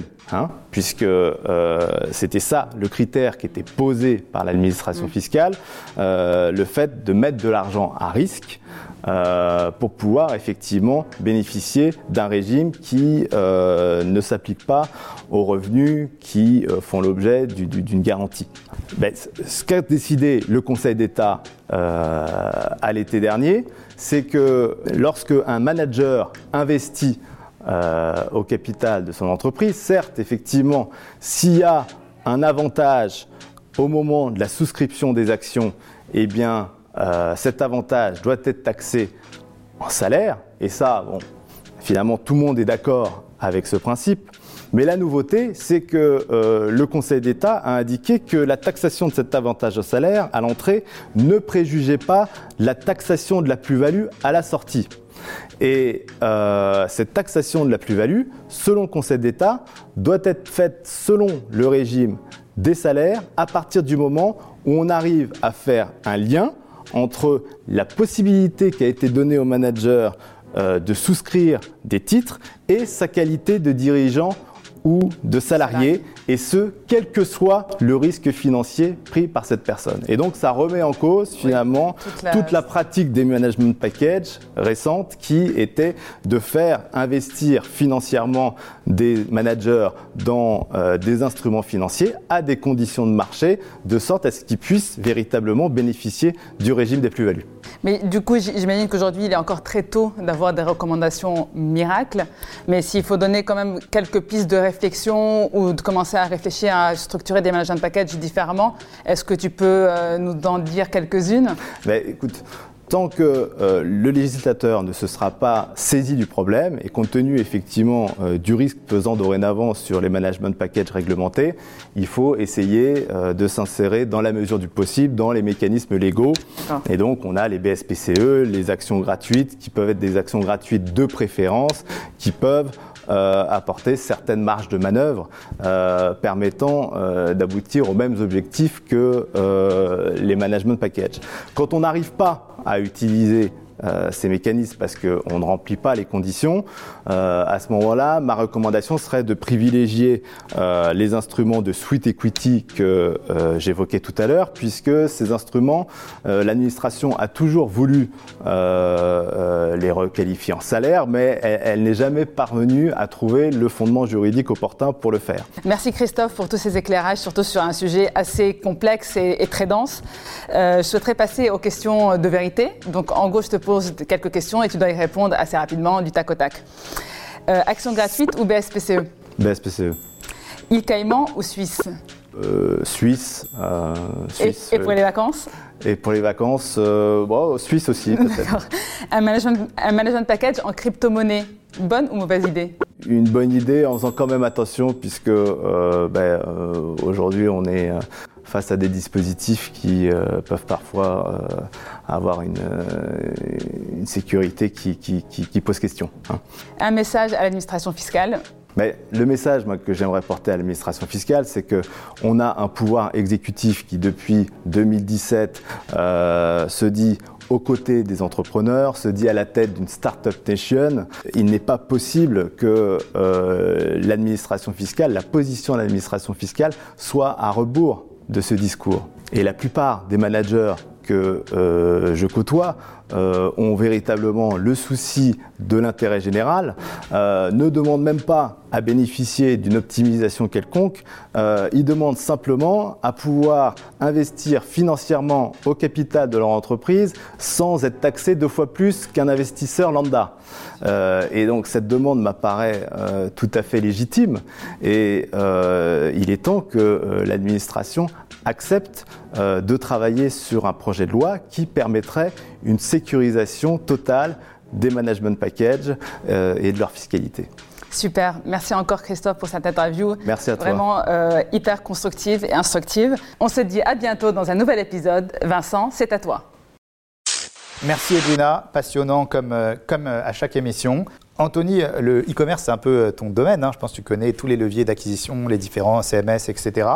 Euh, Est-ce que euh, on, va parler avec la société Axome d'une chronique e-commerce avec toutes euh, les subtilités et plein de conseils qui vont pouvoir partager avec nous. Mais avant de la découvrir, est-ce que tu peux nous dire quelles sont selon toi tes prédictions sur l'avenir du e-commerce versus les ventes en boutique dans les prochaines années? Le e-commerce va prendre une place majeure euh, dans, dans le business au quotidien et je pense qu'il va intégrer de plus en plus les réseaux sociaux. Il y a des applications qui arrivent des États-Unis qui permettent d'intégrer par exemple dans un fil de DM euh, avec un consommateur, de pouvoir vendre un produit en one click, donc de manière très rapide, sans friction. Je pense que le- le- les CMS tels qu'on les connaît aujourd'hui, les Shopify et compagnie, vont devoir évoluer parce que les gens n'iront même plus sur un site pour acheter, ils achèteront depuis leurs réseaux sociaux. D'accord. Euh, bah, merci Anthony pour, ta réponse. Donc maintenant, laissons la parole à euh, l'agence Axone euh, qui nous parle en direct de Saint-Étienne. Donc c'est parti pour la chronique e-commerce.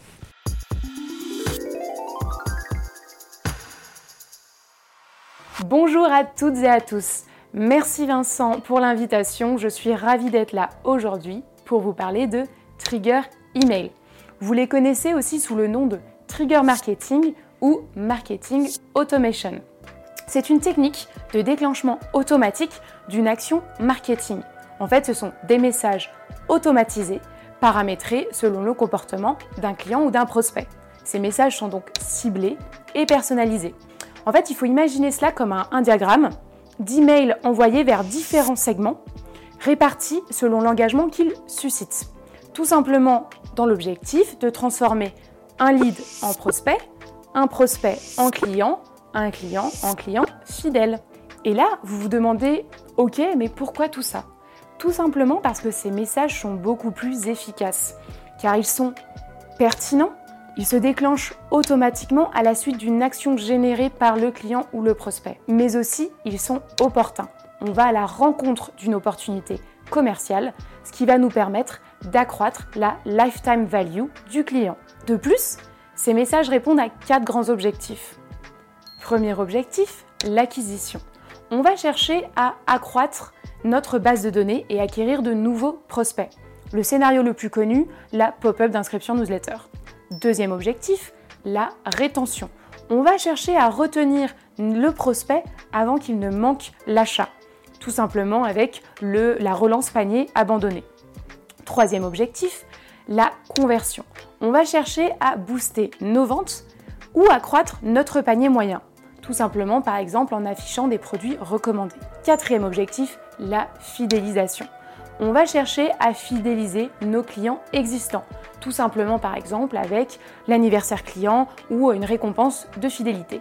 J'espère que cela vous a plu. Si ce sujet vous intéresse, n'hésitez pas à nous contacter.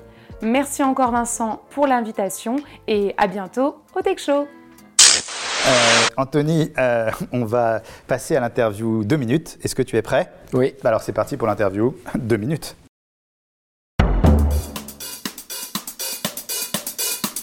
Alors Anthony, je te pose une série de questions et il faut que tu y répondes le plus vite possible. Donc c'est parti pour l'interview deux minutes. Anthony, quelles sont tes passions? La révolution. La révolution. Donc révolutionner euh, le monde. Voilà. Est-ce que tu fais du sport? Pas assez. Et quel sport euh, fais-tu? Euh, je faisais beaucoup de natation quand j'étais jeune, maintenant je fais plus de la salle euh, quand j'ai 5 minutes. D'accord. Est-ce que tu penses qu'il faut être un requin dans le business? Non. Faut plutôt être authentique, vrai, euh, tel qu'on est en privé avec ses amis. Les NFT, est-ce que ça t'intéresse? Oui, j'aime beaucoup la technologie, mais pas le brouhaha qu'il y a autour. Parce que pour le moment, il y a des, vraiment des, des- des prix décorrélés de la réalité. Et je pense que ça peut nuire euh, aux NFT, alors que la technologie qui est derrière est incroyable. C'est quoi pour toi le bonheur? Le bonheur, c'est de se lever chaque matin en étant content de travailler, content de faire ce qu'on fait. Parce qu'au final, si tu trouves ta passion euh, et que tu es bon dedans, tu n'auras jamais vraiment l'impression de bosser. Et c'est quand même ça le, le- le plus important, de, de- de prendre du kiff au quotidien. La chose la plus importante quand on gère une boîte comme Feed De bien s'entourer, je pense. Et je l'ai vu pendant la crise quand ça allait mal. Euh, il faut avoir des soutiens, ce que j'appelle des piliers, des soldats, des vrais lieutenants qui sont là pour te soutenir. Donc savoir choisir ses proches. Euh, Quand on part de rien, est-ce que c'est plus facile d'avoir la niaque? Oui, c'est sûr, ouais. parce que le loup ne court jamais euh, le ventre plein. Donc c'est quand tu as manqué que tu as envie d'aller conquérir. Est-ce que tu as déjà fait croire que tu étais aisé alors que c'était pas vrai? Ouais, plein de fois quand j'étais jeune. J'avais ce complexe et je voulais faire croire que j'étais riche alors que c'était faux. Euh, Est-ce que tu as déjà fait croire que tu étais pauvre alors que c'était pas vrai? Ouais, c'est ce que je fais un peu en ce moment maintenant. Tu vois, j'ai inversé le truc. Euh, je fais pas exprès pour faire genre, mais euh, tu vois, je vis en tout cas comme un pauvre ou comme un minimaliste. J'ai pas de canapé, j'ai un tout petit appartement et j'arrive à trouver mon plaisir dans l'essentiel et sans être Plus dépendant dans du matériel. l'expérience que dans le Ouais, matériel dans l'expérience, par exemple, je m'achète plus du tout de trucs très chers. D'accord. Euh, mais par contre, j'aime payer des beaux voyages, découvrir des pays. Et au final, j'investis mon argent tout le temps. Il y a beaucoup d'entrepreneurs dans la tech hein, qui sont minimalistes et qui préfèrent l'expérience plutôt que posséder. Exactement, et j'adore la, la possibilité de partir d'un appartement du jour au lendemain où j'ai un autre truc qui me fait marrer, c'est de me dire je peux me faire cambrioler sans que ça m'affecte. Et je pourrais continuer à travailler le lendemain parce qu'il y a tellement rien de précieux chez moi que ça me fera ni chaud ni froid. Donc je suis pas inquiet quand je quitte mon appart. quoi. D'accord. Limite, j'ai envie qu'on me cambriole juste pour faire chier le cambrioleur. Est-ce que tu es devenu entrepreneur parce que c'est une revanche sur la vie? Oui, ça s'est imposé à moi, j'ai pas eu le choix pour être franc, mais euh, oui, c'est une vraie revanche et c'est trop cool de pouvoir euh, euh, montrer aux, jeunes qui sont dans la même situation que moi à l'époque qu'ils peuvent s'en sortir aussi. Euh, La politique, t'en penses quoi? Je, je déteste la politique telle qu'elle est euh, faite aujourd'hui et je pense qu'on verra, euh, euh, qu'on verra, qu'on vivra une révolution pendant notre génération et que le peuple va reprendre le pouvoir, qu'il y aura une sixième Ah oui, république. là c'est très. euh, D'accord. Euh, L'écologie, ça t'intéresse? Oui, beaucoup. ouais. C'est un, sujet qui est, qui est clé et qu'on met pas assez en avant parce qu'au final, c'est quand même de notre avenir que- qu'il en dépend. Euh, donc, ouais, les gens sont pas assez intrigués, pas assez affectés, mais un jour, on sera obligé de s'y intéresser parce qu'on va tous mourir sinon. La cause animale? Ouais, bien sûr. C'est pour ça que nos produits sont véganes et que j'ai investi dans plein de boîtes comme Gourmet. Toi-même, tu es végétarien? Ouais, j'essaie d'être végétalien euh, et je mange vraiment très rarement de la viande, sauf quand je suis dans un resto avec des potes qui a vraiment de la très bonne viande, mais j'ai diminué drastiquement. D'accord. Et j'ai investi dans beaucoup de boîtes comme Gourmet qui fait du faux foie gras. D'accord. Euh, Bah, on a invité justement un autre actionnaire de Gourmet déjà Ah ouais au Tech Show. bah, super, Euh, et Jean-David qui cartonne. Ouais, et ça cartonne et voilà, j'ai plein de boîtes dans ce style. Il faut qu'on change nos, nos modes de consommation euh, parce qu'au final, le plaisir ethnocentré, très égoïste du goût ne peut pas suffire euh, à justifier une industrie qui est complètement déconnante. Euh, alors justement, quelles sont les trois boîtes dans lesquelles tu as investi et qui te deviennent le plus rapidement à l'esprit? Barouders, plateforme de marketplace seconde main pour l'outdoor, donc pour vendre tes planches de kite, de surf. D'accord. Je l'ai fait là il n'y a pas longtemps. Chain, parce qu'on parlait de blockchain tout à l'heure, donc c'est un, ID un- c'est un IDO qui a eu lieu sur du Play to Earn. Donc D'accord. c'est t'achètes des, des NFT pour faire ton robot, etc. Trop cool. Et le troisième, Life, parce que c'est une émission, euh, c'est pendant l'émission de qui veut être mon associé que, que je l'ai fait. Et il y a eu un clash énorme sur le plateau parce que c'est une startup qui parle de la mort D'accord. et qui veut révolutionner la fin de vie. Et il y a eu un tollé général autour du plateau parce que c'était D'accord. soi-disant quelque chose auquel il fallait pas toucher. Alors qu'à l'inverse, je suis persuadé qu'il faut aller chercher des sujets clivants quand on fait du start-up, surtout pour lutter contre les monopoles. Et c'est le cas de- de- du système mortuaire, je sais même pas comment on dit, Hmm. funéraire. Euh, en France, c'est trois grands groupes qui se le partagent, donc il faut aller remuer tout ça. Et une boîte dans laquelle tu aurais aimé investir, mais tu n'as pas eu l'occasion Bah, Apple, on en parlait tout à l'heure, euh, j'aurais Au fait un bon coup. Ouais, ouais. Je pense que tu aurais été pas mal. Euh, et dernière question, est-ce que tu es content d'être au Tech Show? Ouais, très content. Eh ben nous aussi, on est très contents. Anthony, là, tu es en train de vivre une expérience euh, fantastique en ce moment, puisque tu as été euh, jury de l'émission euh, Qui veut être mon associé, donc sur M6. Euh, Est-ce que tu peux nous parler de cette expérience? Que c'est une belle, une belle expérience? C'est euh, quelque chose que je faisais en perso, puisque j'investis dans plus de 40 boîtes en parallèle de feed. D'accord. Et c'est assez naturellement, du coup, que j'avais suivi la saison 1, D'accord. que j'avais trouvé très euh, nuant-nuant, trop bienveillante, D'accord. alors que l'entrepreneuriat, ça, ça cogne et ça tape. Ouais. Euh, et du coup, quand ils m'ont contacté pour faire la saison 2, j'ai D'accord. euh, j'ai sauté sur l'occasion et c'était vraiment agréable de parler avec les producteurs qui eux-mêmes ont dit ouais, on veut muscler le ton. Et, et là, pour le coup, c'est euh, une émission qui est beaucoup plus dynamique, qui passe tous les mercredis soirs sur M6 et on a vu des vrais beaux projets et des vrais moments de clash entre investisseurs. Donc je pense que c'est la preuve que le. le Et, donc, du coup, là, on vous demande d'investir votre propre argent. Ouais, on Et met il y a notre une somme argent. déterminée au début Non, devez, euh, euh, moi j'ai mis 600 000, il y en a un autre qui a D'accord. mis 200. D'accord. euh, crois tu as investi mis- 600 000 sur l'ensemble Sur l'ensemble de- de de, l'émission, d'accord. Ouais, t'es c'est pas obligé d'y aller. D'accord. Tu peux ne pas y aller, mais bon, si tu vas et que tu mets pas un bal, je pense D'accord. qu'ils te rappellent pas trop l'année d'après. Et donc, c'était des tickets entre combien et combien que tu as pu investir? J'ai mis entre 50 et euh, 200 ou 300, je crois. D'accord. Ah, donc il y a un ticket sur lequel tu as mis la moitié de, Ouais. de, de toute ta somme. Il y a eu un gros ticket et après c'était des petits, des petits montants à 50 000, 100 000. D'accord. Euh, ben, on va essayer euh, de savoir euh, dans quoi tu pourrais investir euh, aujourd'hui. Pourquoi on, on a préparé une interview. J'investis ou j'investis pas Alors, Anthony, c'est parti pour l'interview J'investis ou j'investis pas. Donc, c'est très simple. Euh, on a fait une interview spécial food. Euh, et donc, on va te proposer des idées de start-up. Et tu vas devoir uniquement, sur l'idée, nous dire j'investis ou j'investis pas. Tu peux pas nous dire ça dépend de l'équipe. C'est uniquement euh, sur l'idée. Ok. Anthony, c'est parti. Chic bus, un resto chic dans un bus qui se déplace en bas de chez toi. Non, j'investis pas. J'ai mangé une pilule que tu avales et qui te rassasie immédiatement. J'investis. T'investis. Miambot, un robot qui donne à manger à votre enfant en faisant miam, c'est bon. Non, j'investis pas. Euh, Cacher halal, une application qui te dit si des aliments sont cachers ou halal juste en les prenant en photo. Hmm, j'investis. Euh, Nutrimi, un service qui te livre directement tes courses en fonction d'un régime particulier. Ça existe, ça s'appelle Journée, donc euh, j'investis pas. D'accord. Euh, bois, bois, bois, une application de montre connectée qui te dit combien de verres il te reste avant d'être ivre. j'investis pas. Euh, euh, ce qui reste dans le frigo, un service qui évite le gaspillage en proposant aux gens autour de nous ce qui reste dans notre frigo. L'idée est cool, mais trop compliquée à mettre en œuvre, donc euh, j'investis pas. Sous l'océan, un restaurant construit sous la mer avec une vue imprenable sur la Grande Bleue. Intéressant aussi, mais déjà vu à Dubaï et compagnie, donc j'investis pas. Alerte au fridge, un frigo connecté qui balance une alarme si tu ouvres la porte du frigo pour la douzième fois dans la nuit. Sympa, on y a tous été confrontés, mais j'investis pas. Mange pas seul, une application de date food qui te met en relation avec des gens qui mangent seuls eux aussi. J'investis pas. Euh, Drone My Food, comme Uber Eats, mais livré à la fenêtre par des drones. Ouais, j'investis pas, mais Uber va le faire dans tous les cas.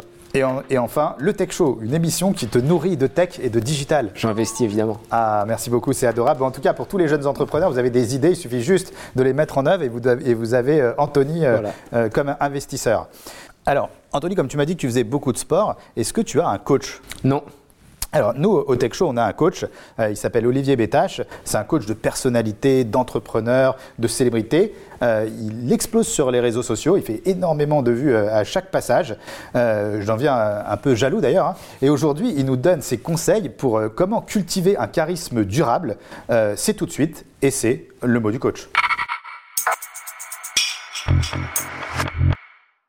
Merci Vincent.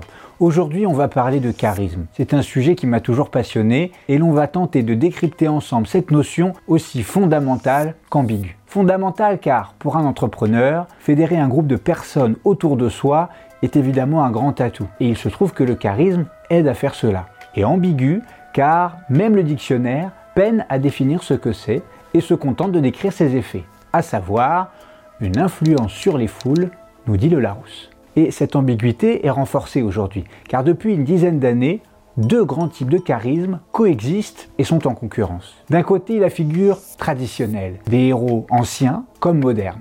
Leurs attributs sont la force, la détermination, le courage. Ce sont des champions et des championnes reconnus par les autres comme des êtres exceptionnels. De l'autre, une version plus vulnérable du charisme. Des personnes ordinaires à la base qui démarrent leur parcours dans l'indifférence, voire le rejet, et qui développent à l'ombre de la pression sociale des qualités hors du commun qui seront au final reconnues de tous. C'est l'histoire du vilain petit canard, de Glibetti et de Barack Obama. Ce deuxième type de charisme est, si l'on peut dire, dans l'air du temps. C'est le récit que l'on raconte à nos enfants depuis une vingtaine d'années et à travers les films et les séries. Son message, crois en tes rêves et les gens reconnaîtront ta valeur. Ma conviction profonde, c'est que ces deux versions sont en réalité largement romancées. Oui, la figure du héros courageux est dans la pratique très dure à porter, car elle génère beaucoup d'anxiété à l'intérieur. Peur de ne plus être à la hauteur, peur de montrer au monde sa fragilité et ses doutes, peur que la foule se lasse et se trouve une autre star à admirer. Dans cette version du charisme, on est largement dépendant du camp dira-t-on. Grosse pression. A l'inverse, le héros ordinaire, qui en suivant ses rêves se retrouve comme par hasard sur le devant de la scène, n'existe pas non plus. Les parcours individuels sont en réalité bien plus complexes et la question du pouvoir et de l'image rattrape bien vite ces leaders inspirants qui n'auraient, si l'on peut dire, rien demandé. Alors, y a-t-il une autre voie possible? Oui. Je pense que l'on peut développer et assumer une certaine forme de puissance si l'on renonce à la tentation de prendre en charge les autres. Si l'on se dit justement qu'il n'y a pas de foule ou de follower, c'est la même racine, qui attend passivement qu'on lui donne la béquille. En un mot, on renonce à sortir du lot en combattant l'idée même qu'un lot existe et soit souhaitable. Et si je me libère de cette pression, alors je peux développer un charisme d'un autre type que j'appelle charisme durable et qui est basé sur une confiance tranquille. Confiance en soi, mais aussi et surtout confiance dans les autres et dans la vie en général. Dit comme ça, ça a l'air simple. Mais dans les faits, trouver et maintenir ce point d'équilibre entre soi et les autres, entre l'affirmation et l'écoute, est un vrai challenge qui demande beaucoup d'entraînement. En 2011, j'ai créé une méthode pour former des leaders à apprivoiser cette posture jusqu'à en faire un réflexe. Son ingrédient magique, c'est l'improvisation théâtrale. Oui, avant d'être coach, j'ai été comédien pendant 20 ans et je n'ai pas trouvé de meilleure discipline pour entraîner cette gymnastique de l'esprit, pour appréhender ces allers-retours entre puissance humble, travail d'équipe et lâcher prise. Et en 10 ans, environ 1000 leaders ont suivi avec moi ce parcours de 6 mois. Et les voir aujourd'hui incarner cette confiance tranquille dans leurs entreprises respectives est une immense source de fierté. Vous retrouverez d'ailleurs quelques-uns de leurs témoignages sur le site charismedurable.fr. Allez, salut Merci Olivier, c'était passionnant comme toujours. Anthony, euh, à chaque émission, on a pris l'habitude euh, d'informer euh, des nominations dans l'écosystème du digital. Et donc nous avons Hervé Bloch de la société Les Big Boss qui va nous rejoindre en plateau pour nous parler du mercato du digital.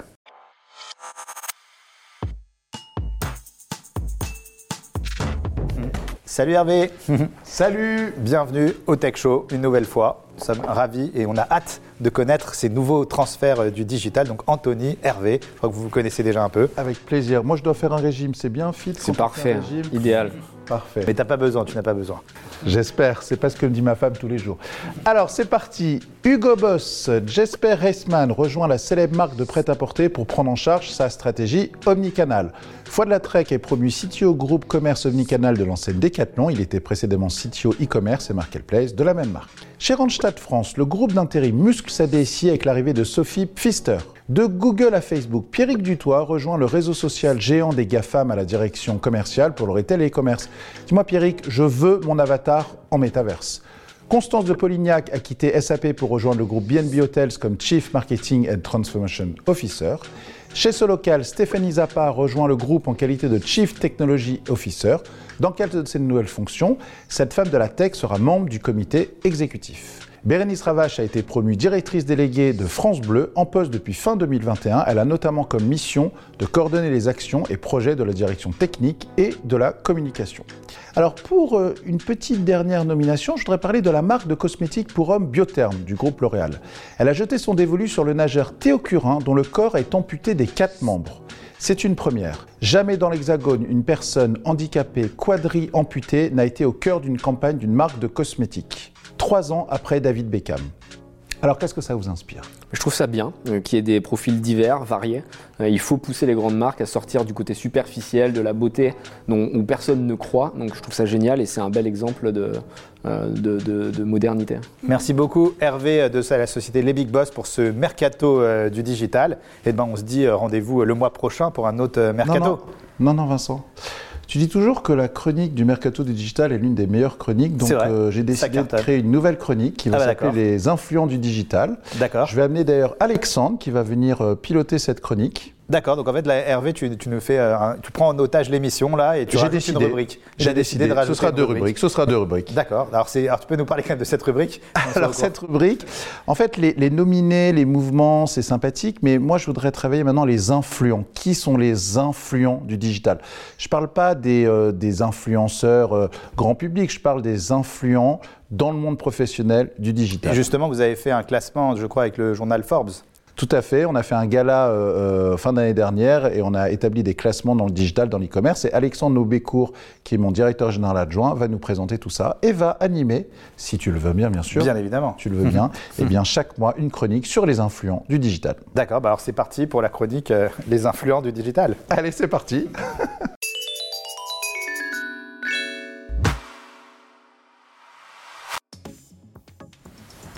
Hello Hervé.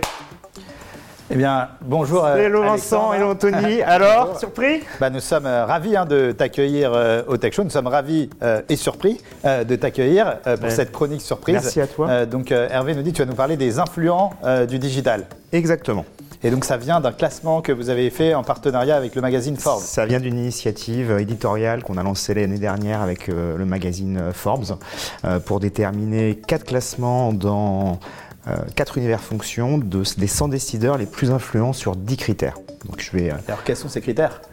Alors Vincent, les 10 critères qui ont été élaborés euh, en partenariat avec la rédaction du, magazine Forbes sont la portée du profil LinkedIn via euh, un scan sur un outil qui s'appelle Linkalize, euh, la taille de l'entreprise, la couverture médiatique du décideur, son référencement Google, sa position dans son organisation, sa prise de parole événementielle, c'est-à-dire dans les conférences, les congrès, les salons professionnels, l'influence de son profil Twitter, son niveau d'études, son école, sa formation et son engagement dans un réseau d'al- d'alumni, et enfin, et bien entendu, qu'il soit en poste. Allez, c'est parti. À la 20e place, nous retrouvons Jacques-Antoine Grangeon, le fondateur de VP ex venteprivée.com, suivi de Bertrand, gestateur de Mister Menuiserie, à la 19e place. Suivent ensuite Fabien Versavo de Rakuten et de Julia Bijaoui de Frishti. À la 16e place, nous retrouvons Maud Furano du Printemps, suivi d'Antoine Joutot du Bon Coin et de Thibaut Hugues de la Rose de Back Market.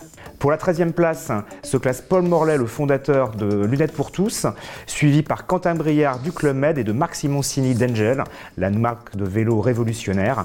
À la 10e place se hisse Jean-Charles Samuelian d'Alan, la mutuelle qui a révolutionné et simplifié euh, l'approche de la couverture santé. On retrouve à la 9e place Florence Estrade d'Air France, suivi d'Asmalia Dubé, la nouvelle Chief Digital Officer de L'Oréal. À la septième place, l'excellent Guillaume Gibaud, fondateur du slip français, véritable success story entrepreneuriale française, euh, qui a révolutionné également aussi l'incarnation euh, et le soutien du Made in France. Enchaîne ensuite Éric Labonardière d'Evaneos ainsi que Cyril Bourgeois du groupe Casino. À la cinquième place, Pauline Léniaud, la fondatrice des bijoux Gemio, dont je garde en mémoire et j'espère que vous vous souvenez de cette campagne d'affichage avec ce petit chaton rose emblématique qui avait couvert les couloirs du métro parisien. Ça a été du coup le nouveau symbole iconique de, cette marque. À la quatrième place, Thierry Petit du célèbre site marchand showroomprivé.com. S'en suivent euh, Nathalie Bala de La Redoute qui a su relancer avec succès cette marque iconique de la vente par correspondance. À la deuxième position, nous retrouvons, et pour notre plus grand plaisir au Big Boss, Anne Browes du Club Med hein, qui a été notamment présidente du jury de la Summer euh, édition Les Big Boss en 2016. Et enfin, qui arrive à la première position Ah, Alors je vais vous donner un indice. Si je vous dis covoiturage, vous pensez à quoi? Ah, c'est bon, on a trouvé. on a trouvé. on a trouvé. Je crois que ça doit être un, un des prédécesseurs de ton émission, de l'émission. Exact. ouais. C'est possible. Bon, alors je pense avoir trouvé. Ouais, moi aussi, Blablacar, Frédéric Mazella. Bravo Anthony, bravo Vincent, c'est effectivement Frédéric Mazzella, le cofondateur de Blablacar, cette licorne française qui a révolutionné les modes de transport pour des millions de personnes à travers une démarche euh, sociétale, environnementale, sécurisée. Donc, euh, le 23 novembre dernier, nous avons eu la chance de pouvoir lui remettre son prix à l'occasion de première édition euh, de notre soirée de gala Piley Big Boss en partenariat avec Ford. Et sur scène, il a cité cette phrase qui a été euh, applaudie. Pour un entrepreneur, l'influence est une nécessité vitale. Bravo. Rendez-vous le mois prochain avec grand plaisir, Alexandre. Anthony, j'ai une mauvaise nouvelle à t'annoncer. Euh, je préfère te l'annoncer euh, tout de suite, pas trop de, pas Vas-y. trop de suspense. Euh, c'est bientôt la, la fin de, de cette émission. Mais avant de partir, on voulait faire une interview en partant 2. Donc c'est parti pour l'interview en partant 2. Alors Anthony, qu'est-ce que tu dis en partant de chez une start-up dans laquelle tu vas investir? Que la valo, tu sais, c'est pas forcément le plus important. Il faut accepter de donner des parts au début. D'accord. Qu'est-ce que tu dis en partant de chez Google Euh, De bien penser à supprimer ma data. D'accord. Qu'est-ce que tu dis en partant de chez toi Euh, De bien éteindre les lumières. On en parlait tout à l'heure, mais il faut être économe. Qu'est-ce que tu te dis en partant du travail Vivement demain. Qu'est-ce que tu dis en partant de chez un gars qui te dit euh, oublie cette idée, tu vas pas y arriver Qu'il faut que j'arrête de le voir. Qu'est-ce que tu t'es dit en partant de Bordeaux Alléluia. Qu'est-ce que tu te dis en, en partant de chez Jean Castex De chez Jean Castex, euh, qu'il avait l'air sympa, que c'est dommage qu'il fasse de la politique. En partant de la capitale Enfin, plus de pluie, euh, je vais avoir du beau temps. En partant en vacances J'espère qu'il y a une bonne fibre. En partant euh, après avoir fait le vaccin Que j'espère que cette douzième dose sera la dernière. En partant d'un rendez-vous avec Jeff Bezos Qu'il me reste du chemin à parcourir. En partant, d'un- en partant du lycée Du lycée, euh, pourquoi j'ai fait un bac scientifique? Et en partant d'un deal réussi Encore un. Et enfin, qu'est-ce que tu te dis en partant de cette émission? C'était vraiment cool. Mais je ne m'attendais pas à réfléchir autant. C'était un énorme plaisir euh, de t'avoir au Tech Show. Anthony, vraiment mille merci. Merci à toi. Euh, C'était euh, un super moment. Je pense qu'on a énormément, on a énormément appris, on a énormément rigolé. Merci à tous de suivre, de, de plus en plus nombreux à suivre le Tech Show. Vous êtes plusieurs centaines de milliers à nous suivre sur les réseaux sociaux. Donc je tiens à remercier le groupe Cerise, bien évidemment John DeMaio, euh, la société Blue Lemon, tous les chroniqueurs d'European Digital Group, Police Studio et ainsi que toutes les personnes euh, qui ont participé euh, à cette émission, sans oublier notre partenaire Forbes. Donc merci beaucoup à tous et surtout, restez connectés.